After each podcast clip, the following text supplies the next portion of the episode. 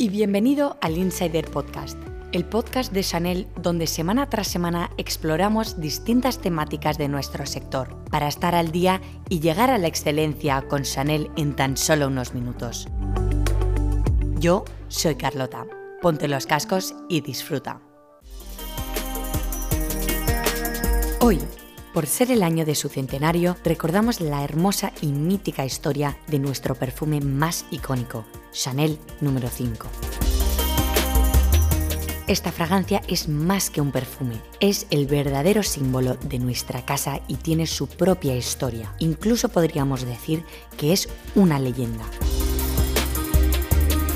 lanzado en 1921, fue el primer perfume de Gabriel Chanel. Y todo comenzó cuando conoció a Ernest Beau, quien en aquel momento era el creador de los perfumes de la corte rusa de los zares. Al preguntarle a Mademoiselle Chanel por el tipo de perfume que buscaba, le contestó que ella deseaba un perfume para mujer con aroma de mujer.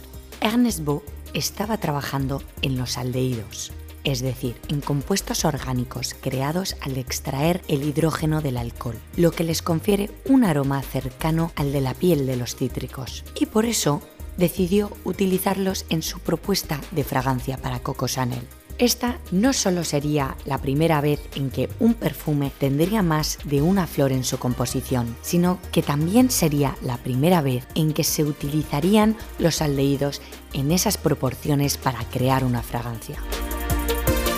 Antes de Chanel número 5, nadie había tenido la audacia de desafiar las reglas de la época, basadas en la idea de construir un perfume con una sola flor.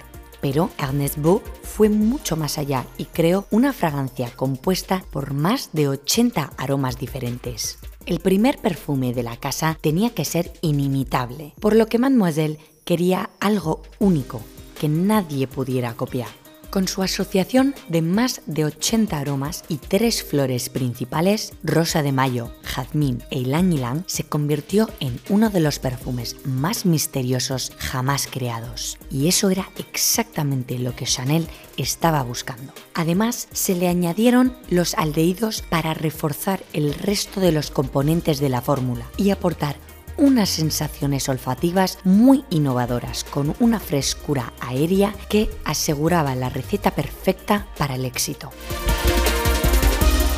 En cuanto al frasco, en sí mismo una verdadera obra de arte, Coco Chanel optó por un frasco elegante y minimalista, de líneas limpias y redondeadas, un diseño que según ella sería un antídoto para los frascos de cristal recargados de las fragancias de la época. Su frasco sería pura transparencia, un frasco invisible. El primer frasco era una adaptación de un frasco de viaje para hombre, realizada por el joyero Charvet. Una vez más, tomaba prestado de los hombres algo que le ayudaría en el nacimiento del perfume de la mujer moderna. Con el paso del tiempo, el frasco ha ido sufriendo pequeñas modificaciones, pero guardando siempre su esencia. El tapón adopta la forma de diamante que tiene la Place Vendôme de París, donde vivía cuando se alojaba en el Ritz. En la leyenda se dice que para Chanel el número 5 era especialmente apreciado por significar la encarnación pura de su espíritu, su significado místico. Los caminos que llevaban a Chanel a la catedral para sus oraciones diarias estaban trazados en patrones circulares que repetían el número 5. En 1920, cuando Ernest Beau le presentó los frascos de cristal con muestras de aromas numerados del 1 al 5 y del 20 al 24 para su evaluación, eligió el quinto frasco. Cuando Ernest Beau le preguntó ¿qué nombre le vas a poner? Gabriel Chanel decidió mantener la denominación del laboratorio y le dijo, presento mis colecciones de vestidos el 5 de mayo, quinto día del quinto mes del año. Así que le dejaremos el número que tiene, le traerá suerte.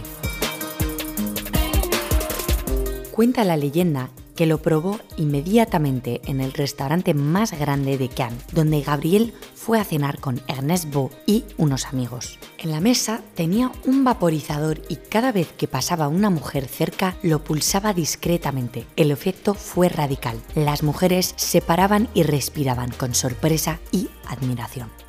Gabriel regresó a París con unos frascos del número 5 en su equipaje y se los regaló a sus mejores clientas recomendándoles lo siguiente, vaporícelo en los lugares donde quiera ser besada.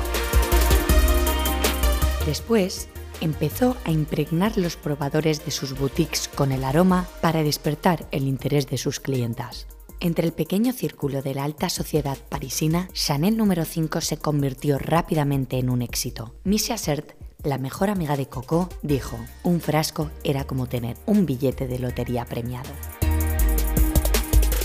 Vendido a sus buenas clientas en las boutiques de París, Cannes, Deauville y Biarritz, el número 5 tuvo tanto éxito que la fabricación artesanal no pudo satisfacer la demanda. En 1924, Mademoiselle Chanel firmó un acuerdo con Pierre y Paul Bertemer para la creación de la sociedad anónima de Parfum Chanel.